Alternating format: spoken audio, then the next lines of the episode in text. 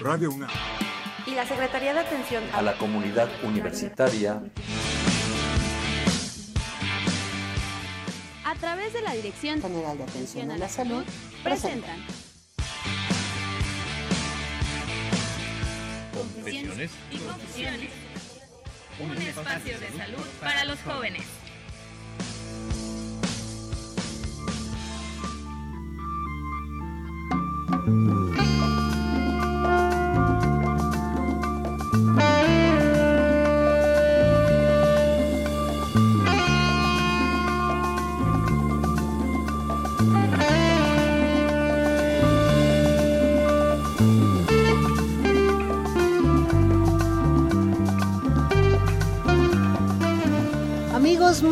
Buenas tardes. Bienvenidos a una emisión más de su programa Confesiones y Confusiones. Soy Itzel Hernández y bueno, como los sábados que nos toca estar con ustedes frente a micrófono, pues es un gusto poder saludarlos, un gusto poderles dar la bienvenida a esta emisión del programa de hoy de Confusiones y Confusiones y por supuesto me acompaña mi queridísima amiga Mafer Martínez amiga y licenciada en psicología Itzel Hernández Fernández. Mucho gusto de estar nuevamente aquí frente a los micrófonos. Efectivamente, los sábados son mucho más divertidos y mucho mejores desde siempre que estamos aquí y que estamos compartiendo. Y además, el día de hoy, algo que de verdad a todas nos debe interesar, a todas las mujeres, pero también a los hombres, hay que poner mucha atención porque este tema sí que es para estar atentos y cuidarnos todos.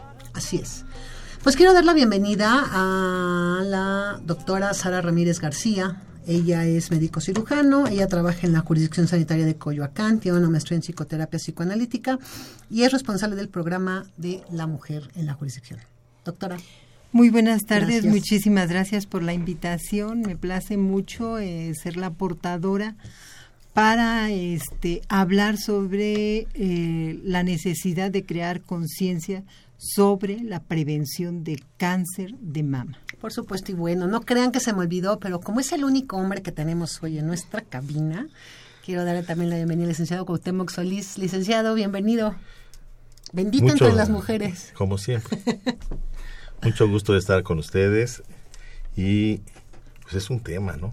Temazo, el día de Porque, hoy. Porque pues, nosotros hemos venido trabajando en, en la Dirección General de Atención a la Salud de la, de la Universidad Nacional todo este mes alrededor de, de, cáncer de mama, prevención de cáncer de mama.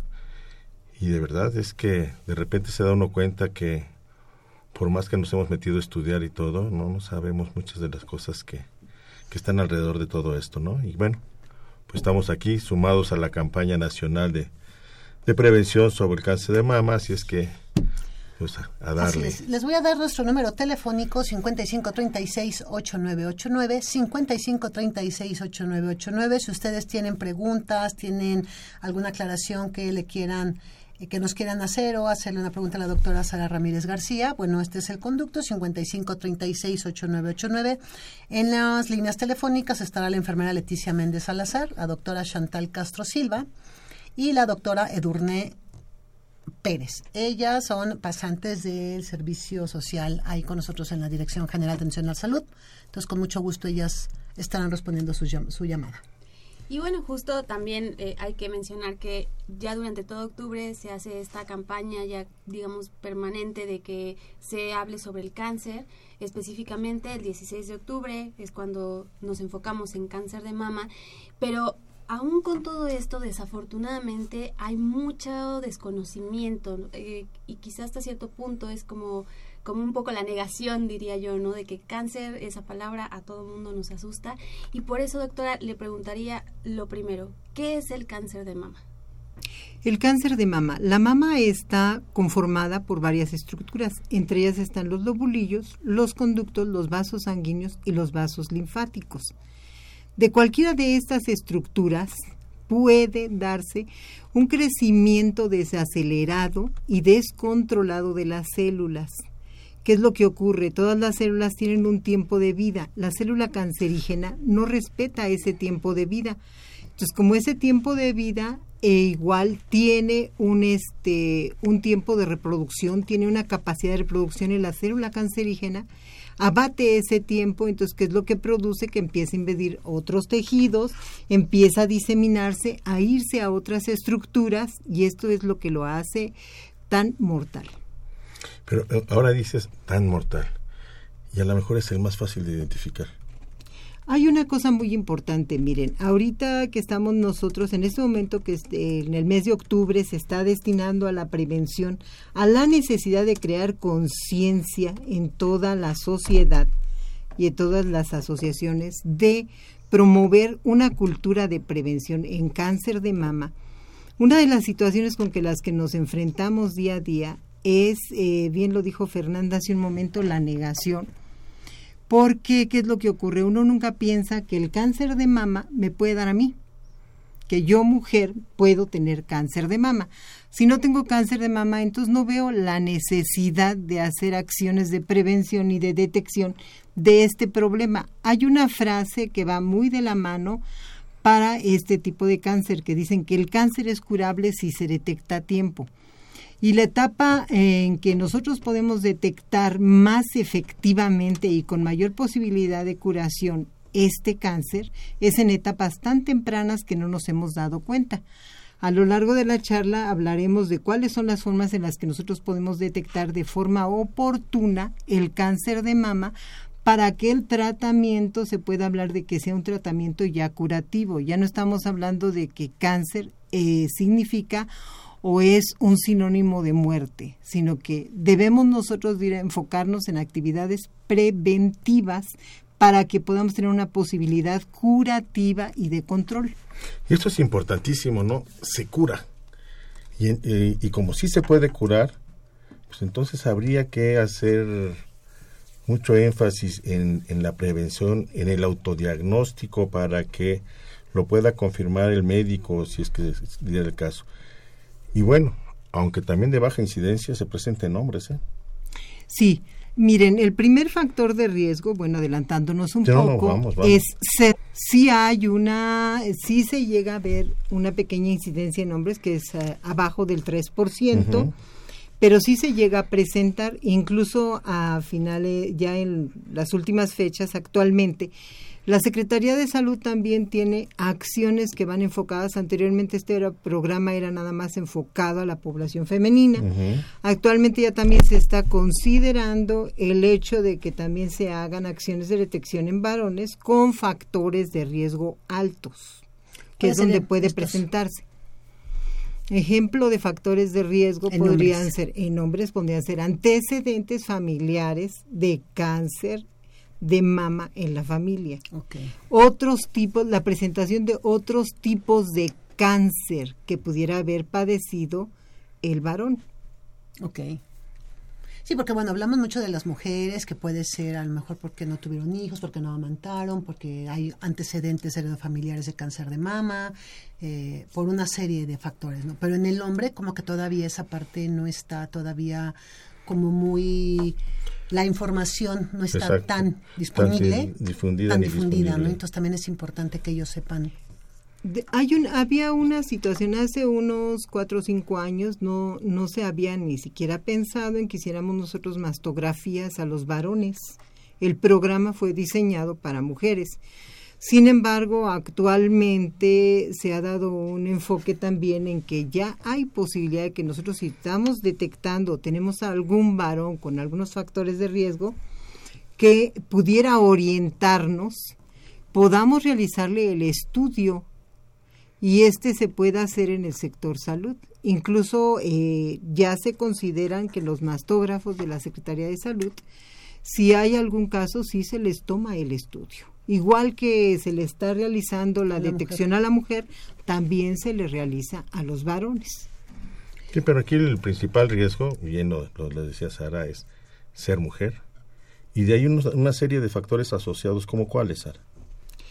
La situación es esta. La, entre los factores tenemos varios factores. Tenemos los factores que se modifican y los que no se modifican. ¿Cuáles son los que no vamos a poder modificar? Los antecedentes heredo familiares.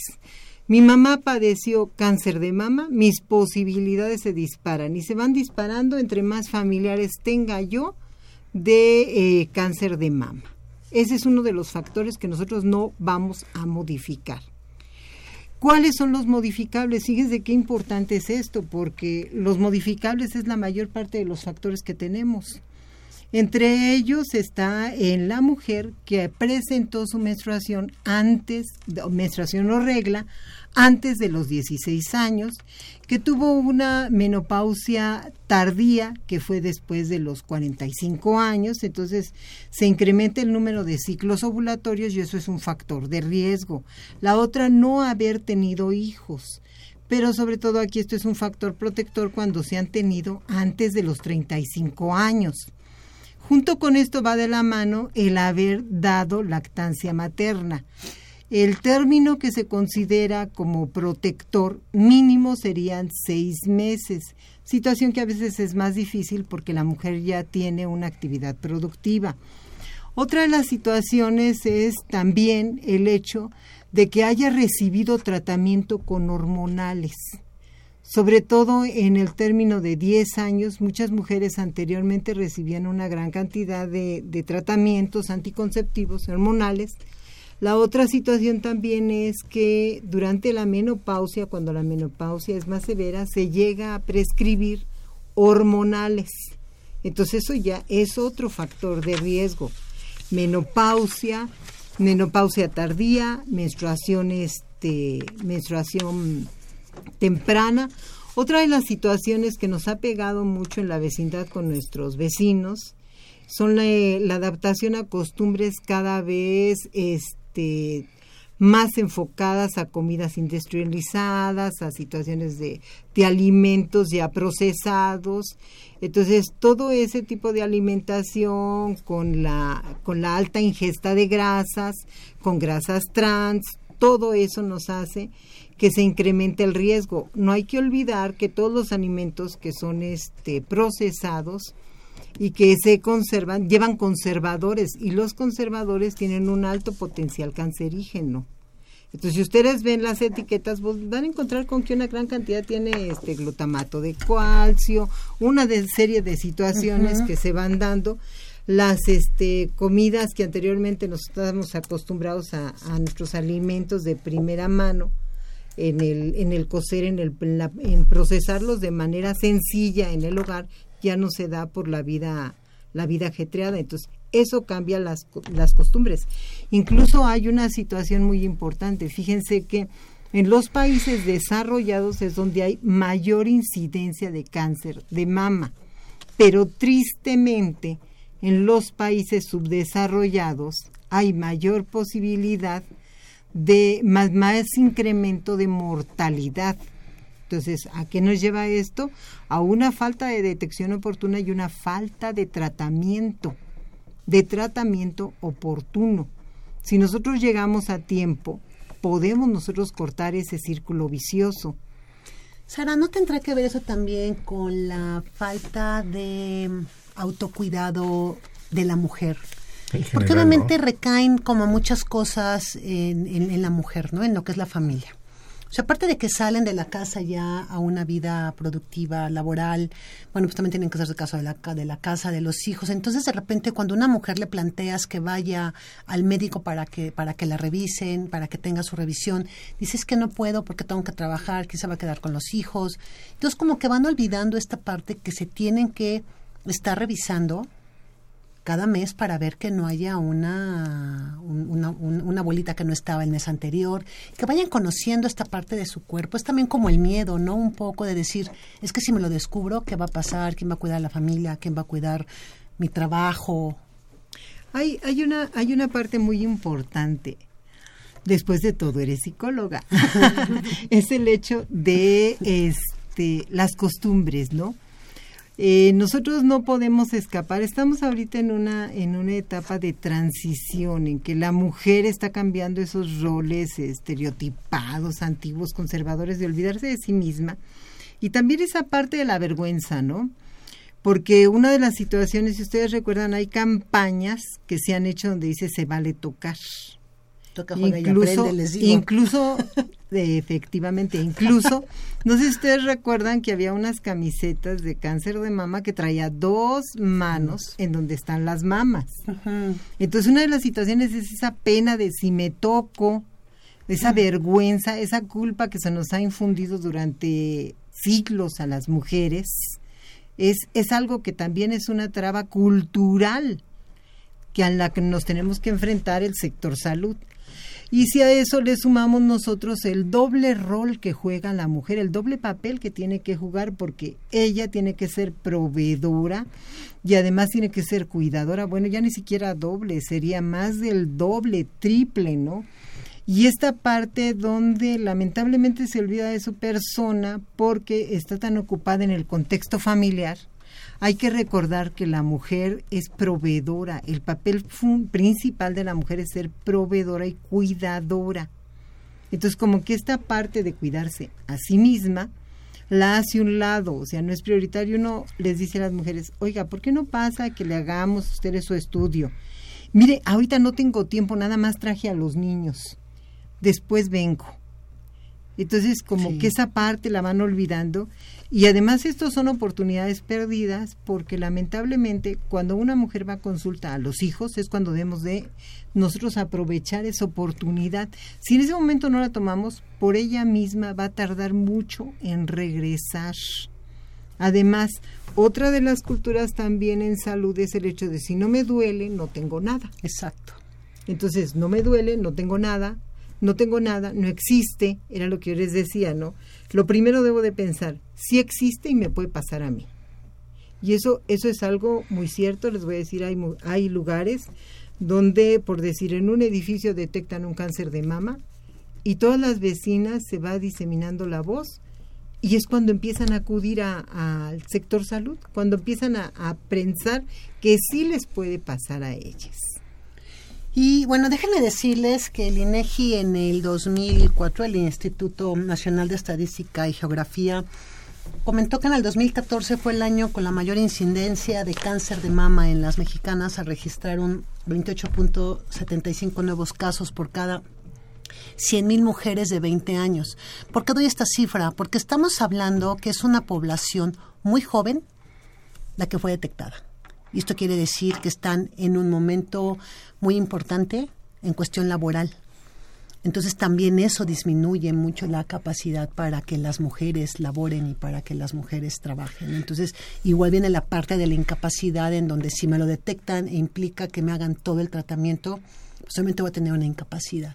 Entonces, bueno, te está afectando a mujeres muy jóvenes y desde esa parte podemos nosotros empezar a trabajar justamente con chicas, tóquense. Realmente no pasa nada si ustedes se tocan su cuerpo, si ustedes tocan sus senos. Es algo natural de todas las mujeres que tengamos senos, porque a final de cuentas se hicieron también para la reproducción y poder amamantar. Esa parte a mí siempre me ha llamado mucho la atención y se me hace como un acto realmente maravilloso que una mujer pueda tener leche para poder amamantar a, a, a su hijo, ¿no? Entonces, son cuestiones que son maravillosas de la naturaleza, entonces cuidémonos, Yo creo que toquémonos. ahí, ahí es donde debemos un poco modificar los paradigmas. De- decía Sara, si existe, me puede pasar a mí. Pero ¿qué tal si les empezamos a decir, si existe y lo puedes evitar? Exacto. O sea, no solamente me puede pasar, sino lo puedes evitar y puedes hacer cosas para que no se te presente o para que esto se presente, cuando se presente sea en etapas tempranas y lo podamos este, resolver. La cultura de autocuidado que es pues, parte de nuestra gran cruzada, ¿no? Nosotros trabajamos mucho alrededor de la cultura del autocuidado y generar este tipo de, de conciencia en, en los estudiantes universitarios. Creemos, y bueno, casi lo puedo afirmar, que incidiendo en los estudiantes universitarios también vamos a poder incidir en sus familias y en su y, en la gente que los rodea. Entonces, por eso es tan importante que, que, que aprendamos a hacer estas cosas, que, le- que ya no les dé ni pena ni miedo y que cuando se encuentren algo no vayan a ver a la amiga, no vayan a ver a la comadre, vayan directo al médico, por favor, porque si lo encuentran en una etapa temprana, seguro el tratamiento, el tiempo del tratamiento y la y, y lo intenso del tratamiento va a ser menor.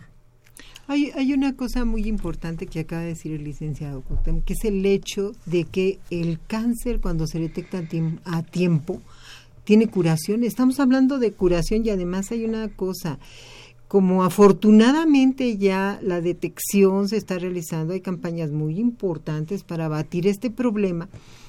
Se está realizando, eh, se están detectando los casos con más anticipación, con más premura, incluso antes de que se pueda palpar la mujer. Cualquier bolita, estamos hablando del estudio de mastografía. Eh, incluso la función principal del estudio de mastografía, que es la prueba por excelencia en mujeres de 40 años y más, en donde se realiza la detección, es precisamente detectar lesiones aún antes de que se puedan tocar. Esa es la función principal. O sea, yo no me toco nada, voy a hacerme mi estudio y me detectan algo. En ese momento inmediatamente debo de acudir al médico, me van a canalizar al médico, debo de hacerme todos mis estudios, mi biopsia, todo, porque las posibilidades de tratamiento son muy altas y porque ahorita tenemos eh, otros recursos e incluso las cirugías que se realizan ya no son tan cruentas, realmente ya van más limitadas, nada más al área de daño. Eh, hay todo un grupo de especialistas, se ha estado haciendo muchos estudios, hay tratamiento y una cosa que no debemos de olvidar, el tratamiento está cerca de mí, no es algo que no voy a poder pagar, que algo que, que no quiero acudir, este, lo, el, el, yo pienso que en este caso nosotros estamos luchando contra dos cosas muy importantes en lo que se refiere al cáncer de la mujer. Uno, la falta de información y dos, el miedo. Si nosotros logramos dar ese salto, nosotros podemos ponerle solución al problema. Qué importante lo que acabas de decir, el tratamiento está cerca de mí. Tenemos ahí, les dejamos esa, esa frase porque de veras, ¿eh? ahora ya no lo económico no debe de ser un factor para que este para que nos atiendan. Al revés, si se atienden a tiempo, pues hasta lo económico le sale mucho más barato. Claro, por supuesto. Tenemos llamadas, la doctora Chantal Castro nos dice que nos habló. Ah, buenas tardes, mi nombre es Chantal. Eh, nos habló del público Julio Hernández. Él nos habla de Ciudad Nezahualcóyotl, Colonia Pirules, y su pregunta que nos realiza es, ¿las madres cuando dan lactancia materna por más de seis meses pueden tener cáncer de mama? Eh, hay que recordar que eh, la lactancia por más de seis meses es un factor que ayuda. Es un factor, pero no es el único. Si fuera el único, entonces nosotros podemos decir que todas las mujeres que dieron pecho no van a tener cáncer de mama, pero lamentablemente no. Hay factores protectores y también entre los factores incluso protectores estamos hablando nosotros el dar, el dar la lactancia materna, el ejercicio, que es uno de los principales, el mantenernos en línea, porque también la obesidad es un factor de riesgo muy importante entonces, ¿qué es lo que ocurre? Si yo tengo antecedentes heredofamiliares, esos no los puedo cambiar, pero puedo cambiar mi entorno, puedo cambiar lo que me está pasando a mí, como manteniendo mi peso, haciendo ejercicio, teniendo una alimentación saludable, haciendo mis revisiones periódicas, mis revisiones anuales, o en el momento que yo llegue a tener algún problema, inmediatamente acudir al médico. Eh, respecto a la pregunta, eh, sí, sí pueden tener. ¿eh? Pero en sí hay factores que son protectores. El dar pecho, el dar lactancia es un factor protector. Te recuerdo nuestros números en cabina 5536-8989, 5536-8989. Hoy estamos en Confesiones y Confusiones hablando justamente del tema prevención de cáncer de mama. Vamos a ir a un pequeño corte musical. Regresamos.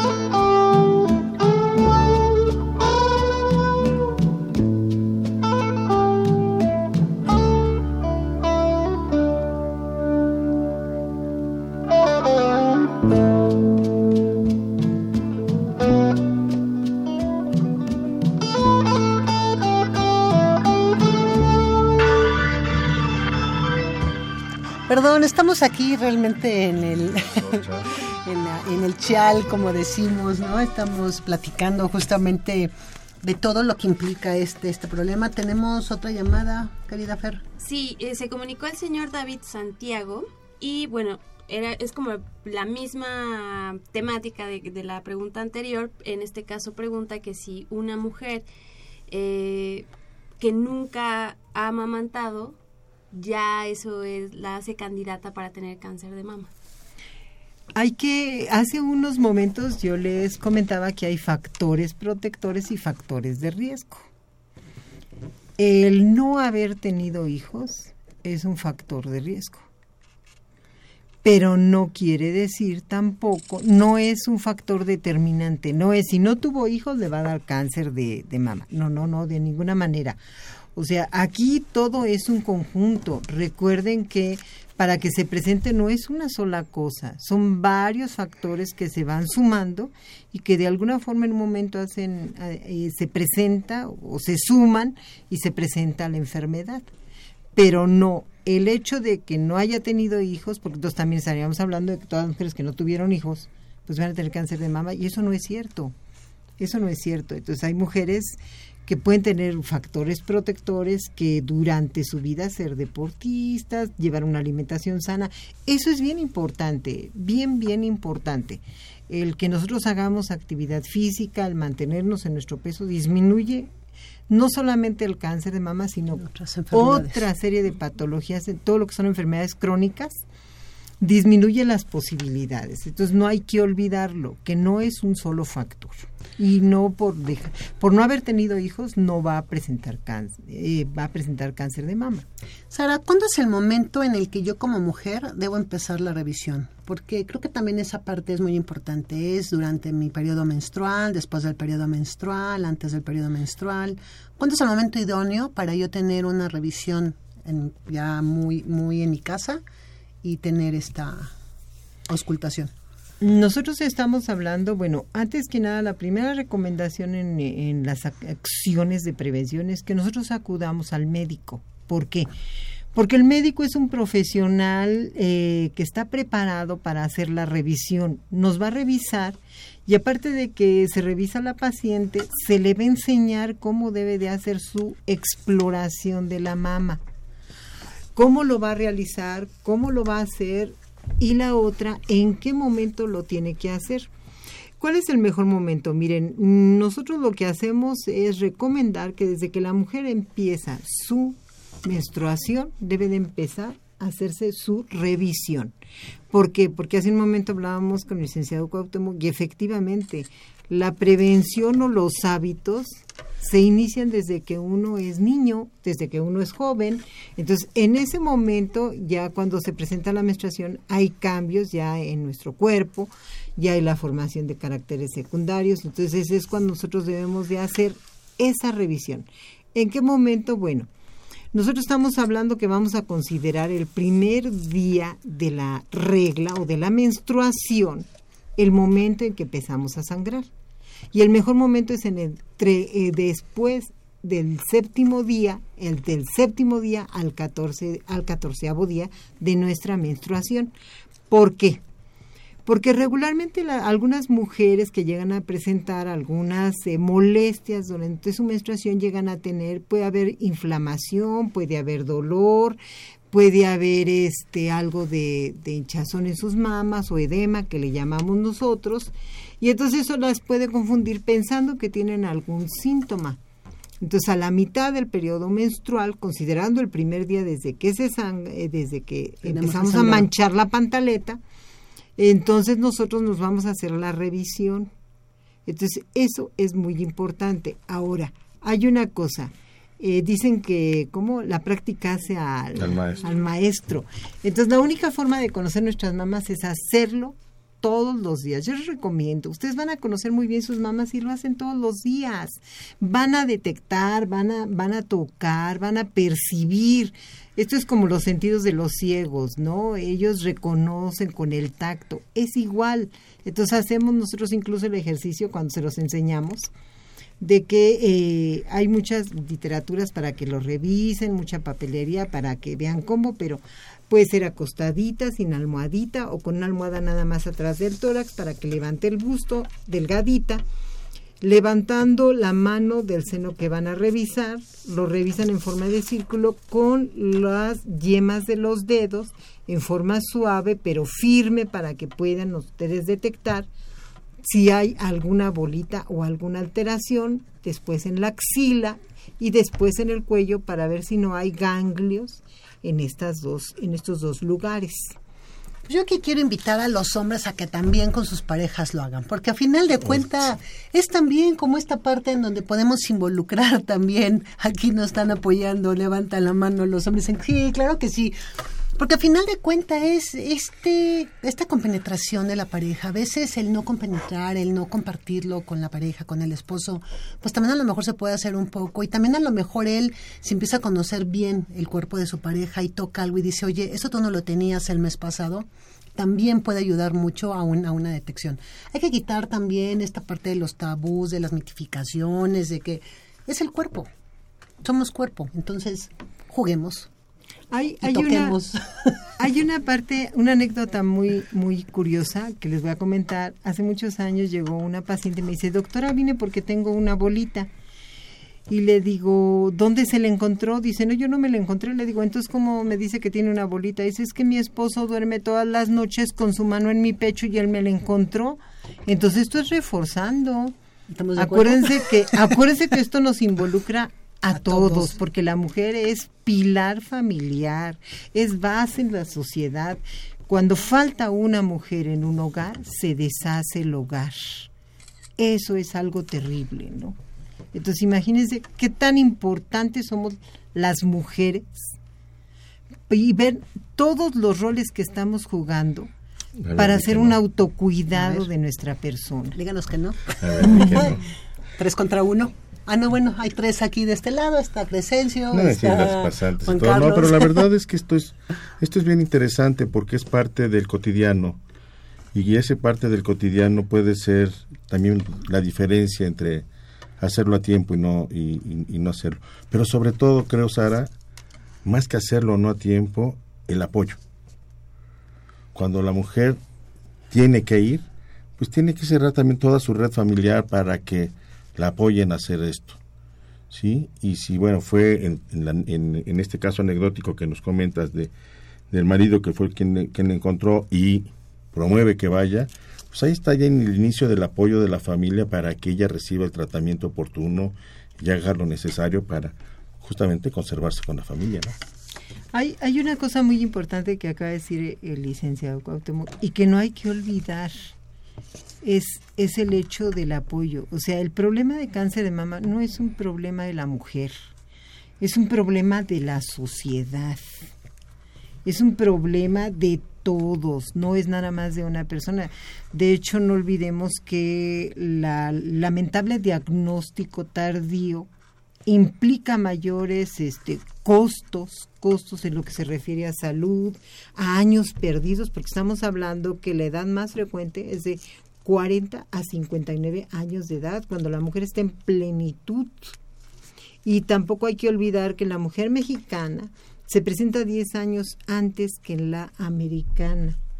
Entonces nosotros estamos hablando de, de, números muy, muy duros, pero muy reales, que es el costo familiar, el costo emocional, todo lo que implica el tener un caso de este tipo. Entonces, todos estamos involucrados. Esto es una labor de todos. De, y, también, eh, ahorita que menciona las edades en donde hay mayor prevalencia de, de lo que es el cáncer de mama, eh, también lo pienso mucho en el sentido de que nosotras como jóvenes de pronto decimos eso eso también es algo que les pasa a las señoras y a las mamás y ya personas muy grandes, ¿no? Y desafortunadamente también ahorita se están dando casos de muchas chicas jóvenes que están presentando un problema de cáncer de mama. Entonces también es como como no irnos con la idea de que como estoy joven y quizá gozo de la mejor salud, no me va a pasar tampoco, ¿no? Entonces también cuáles serían las recomendaciones para las jóvenes sobre todo de qué tenemos que hacer, porque bueno, por ejemplo, yo con mi mamá, mi, mi abuelita, sé que van ya por la edad, está la mastografía, por ejemplo, que es un estudio ya más preciso ajá, o especializado y, y a mí me dicen, no, tú todavía no. Bueno, entonces, que sí. Hay una cosa muy importante. Lo primero es, ya que estamos hablando de la información, los factores de riesgo. Si yo tengo 18 años y tengo antecedentes de cáncer en mi familia, de cáncer de mama, estamos hablando que yo ya llevo una gran carga. Entonces, ¿qué es lo que voy a hacer? Voy a informarme, voy a estarme revisando, voy a ir periódicamente a mis chequeos. Y la otra que hablábamos hace un momento, a final de cuentas, los hábitos se hacen en la infancia y en la juventud, es cuando hacemos los hábitos. Entonces, la recomendación es en el momento que tú estés reglando, empieza a revisarte. Empieza a tener el cuidado de tu persona. ¿Sí? No estamos hablando de que no se van a dar casos en mujeres muy jóvenes, porque no es cierto, sí se dan, sí se dan. Hay otras formas de, tal vez en las que abordamos el diagnóstico, en este caso sería muy importante primero un chequeo médico y sería la otra el aprender a hacer la autoexploración. La autoexploración cada mes, religiosamente como dicen, y no dejar de hacerla, porque si nosotros lo hacemos, nosotros vamos a empezar a conocer nuestras mamás y a ver los cambios que tenemos nosotros o que presentamos para acudir de forma oportuna al médico. La Dirección General de Atención a la Salud tiene en su página web, eh, pueden ustedes entrar y acabamos de subir también las técnicas de revisión. Así es. Entonces, si ustedes entran a www.degas.unam.mx, ahí pueden ver claramente en una, en una, en una revisión cómo pueden hacerse esta autoexploración. Acuérdense que bueno, la DEGAS es una dirección que se dedica justamente a lo que es la atención a la salud, no solo a la población universitaria, sino a una población en general y cada, y cada semana, cada dos semanas estamos subiendo información nueva, reciente, para que ustedes también vayan teniendo esta información en relación no solo a lo que estamos eh, platicando ahorita, sino en general a tópicos de salud. Y esperamos incluso, perdón, comercial, este, sugerencias sobre algunos otros tópicos que no encuentran en la página que quisieran que incorporáramos. Recuerden que esto es principalmente para los alumnos de, para los estudiantes en general, pero podemos también incorporar información para todo el demás público. Y, esto es bien importante. El, yo debo de insistir en la generación de esta cultura de autocuidado que de la que hemos estado siendo reiterativos.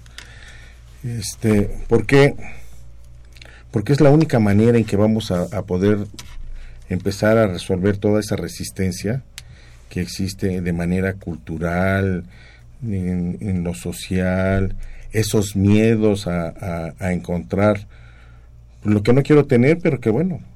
Sara, yo tengo una pregunta. Cuando hablamos de familia, ¿cuáles serían los familiares que yo debería tomar en cuenta? Mi mamá, eh, hermanos, mis tíos, mis abuelos, a quiénes son los a los que debería tomar en cuenta para ver qué tanto está presente, puede estar presente la carga genética. El riesgo, el riesgo en el caso de, los familiares con cáncer de mama se va incrementando cuando, por ejemplo, eh, supongamos, aquí lo más común que encontramos nosotros son que las mamás tuvieron cáncer de mama, ¿sí? Eso incrementa y dispara las posibilidades al doble. Si aparte de eso mi hermana tuvo cáncer de mama, porque lamentablemente he de decirles que hay familias donde incluso se ha, eh, supe de un caso donde eh, la mamá había tenido cáncer de mama, dos hijas tuvieron cáncer de mama y la tercera hija se hizo una, una mastectomía profiláctica porque el riesgo era altísimo. Entonces, en la medida, eh, ¿qué tanto se va a incrementar? Se incrementa entre más cercano sea el parentesco conmigo.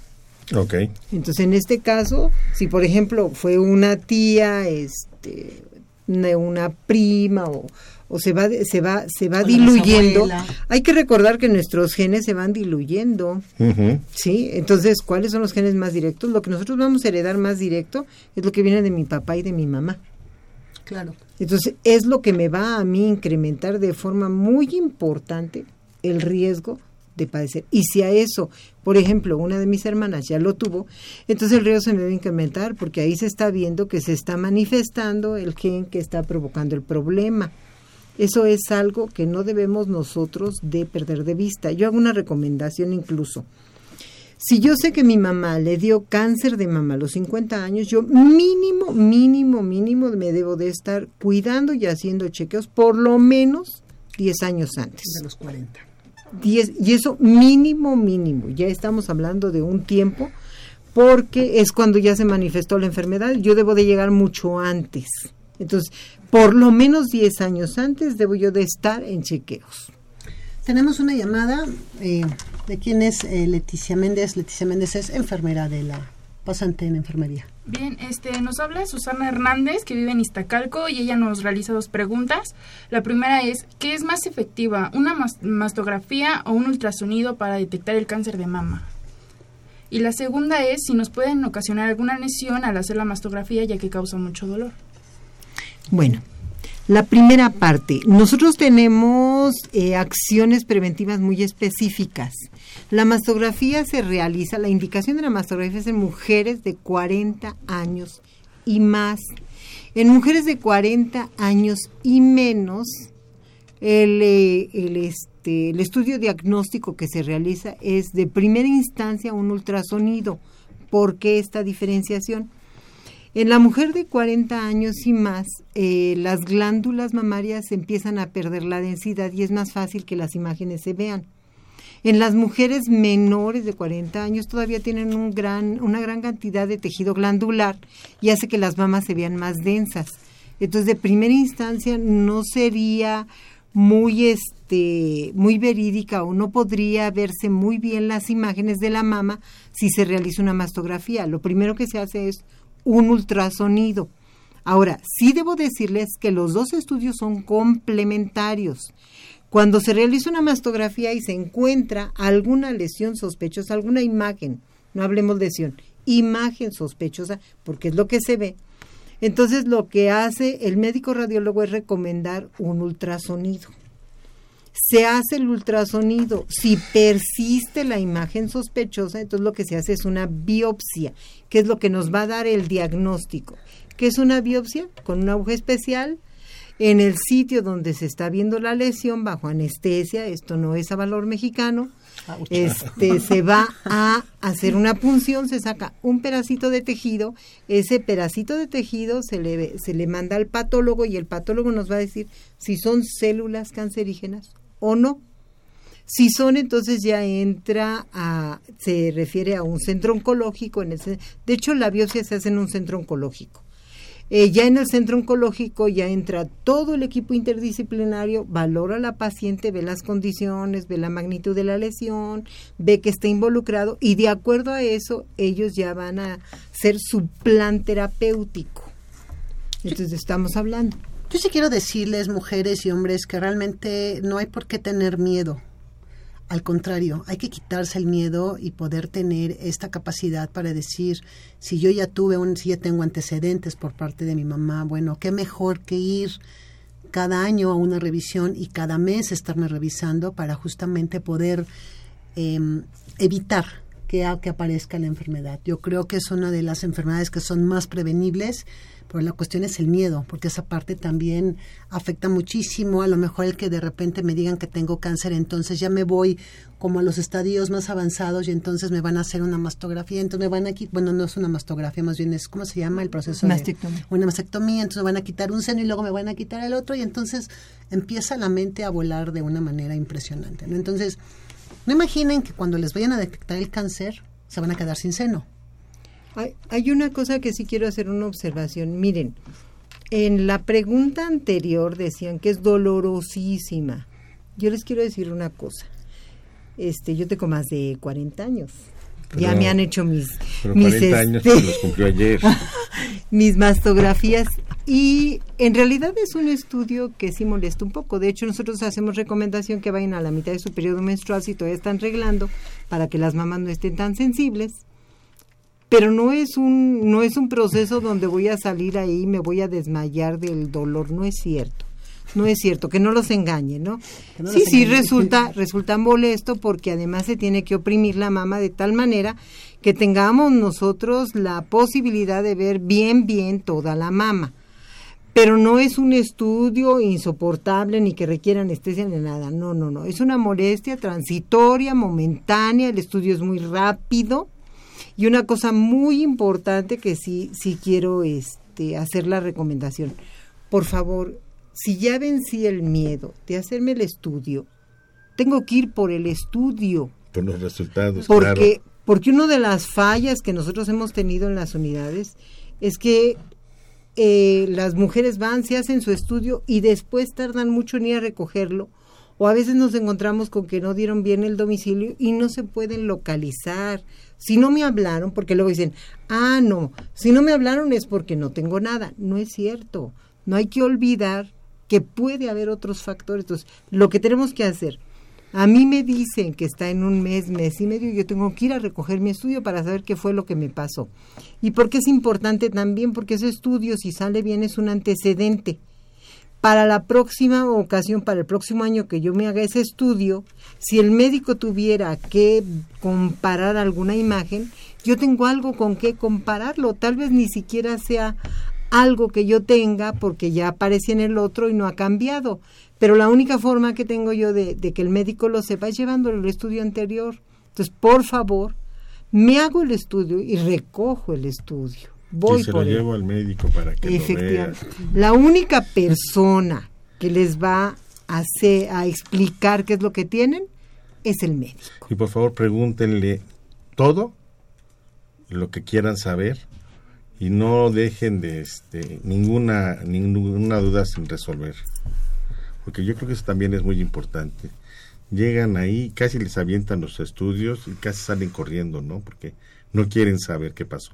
No, ya hicieron todo. Y como bien dices, es, puede ser, en la mayoría de los casos, afortunadamente, no es más que un buen antecedente para poder irle dando seguimiento a lo largo del tiempo a la persona.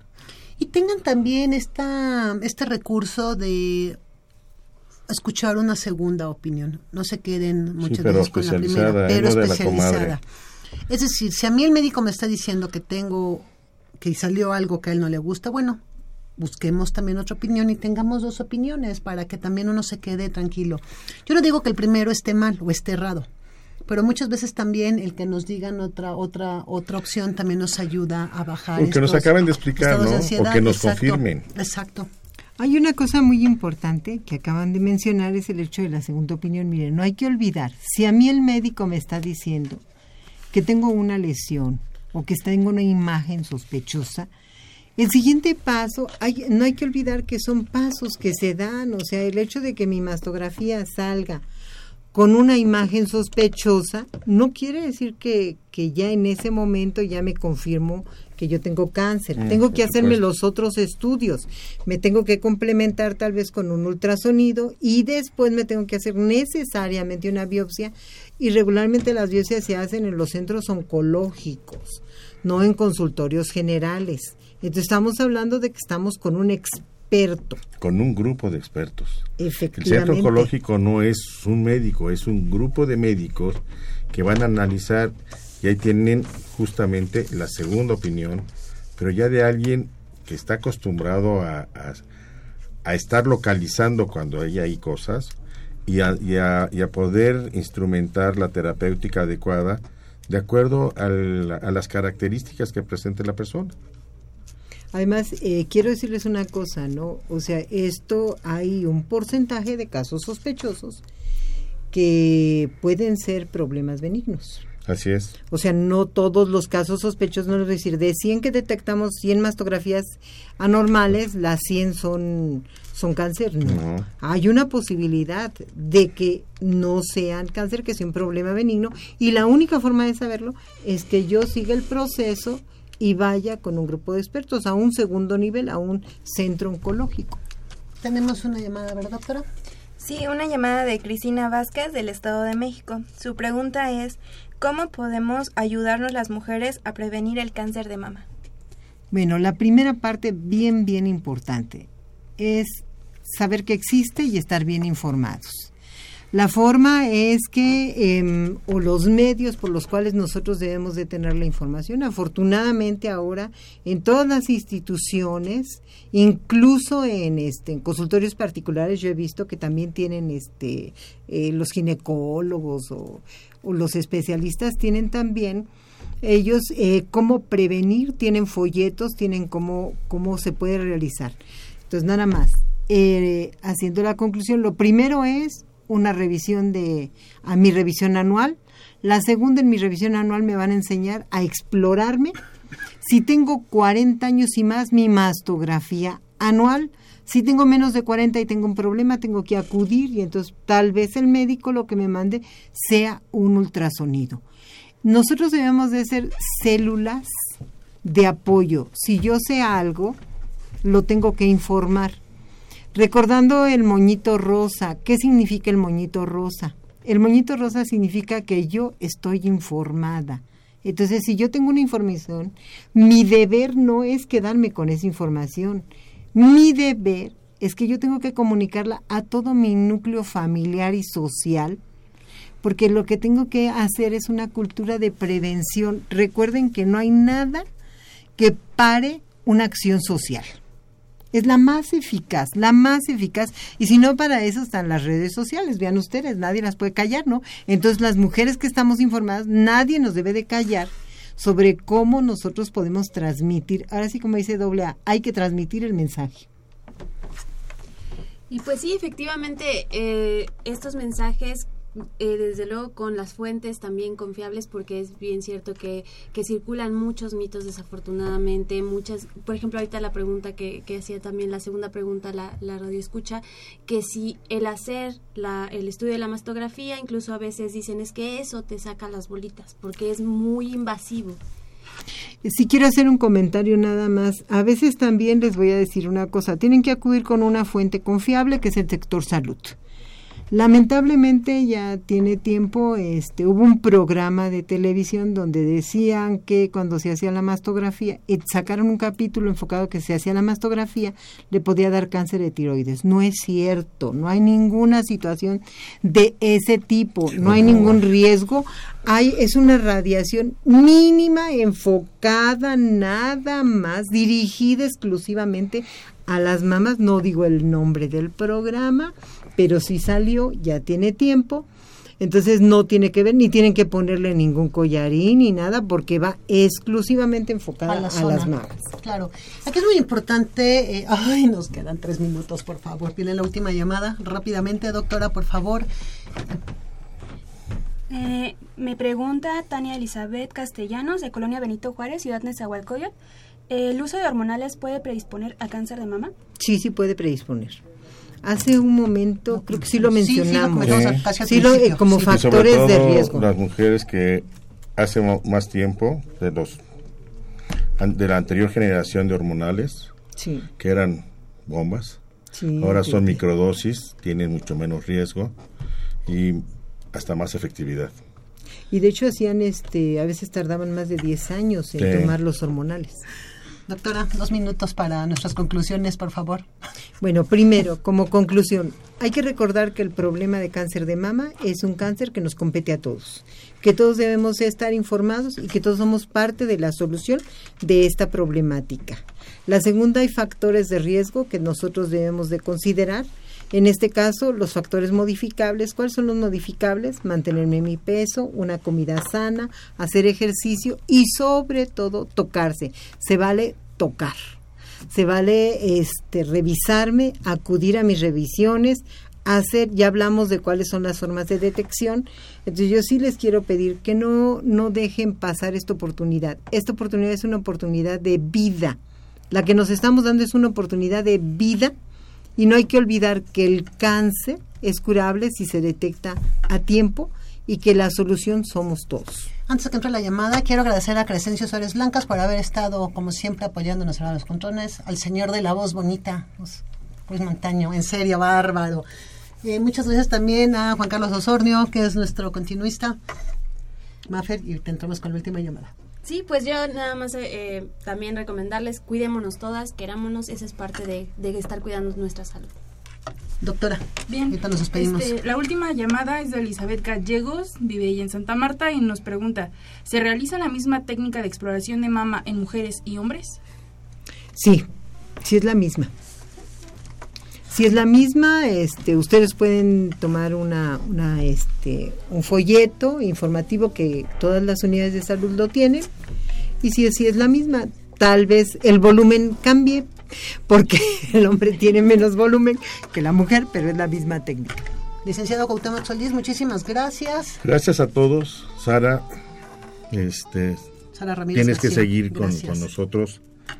Este, nos, nos está comentando que, que sale de, de, circulación laboral, pero ella seguirá estando con nosotros.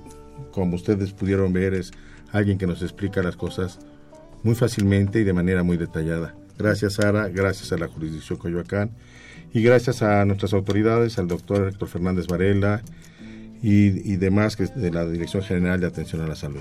Fue un gusto haber estado con ustedes, Itzel Hernández, Confesiones y Confusiones. Nos escuchamos el próximo sábado.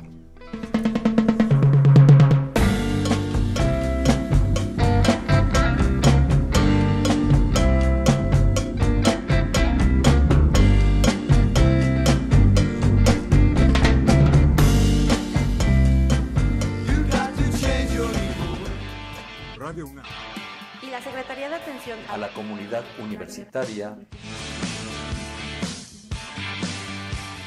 A través de la Dirección General de Atención a la Salud, Presentaron Confesiones y Confusiones. Un espacio de salud para los jóvenes.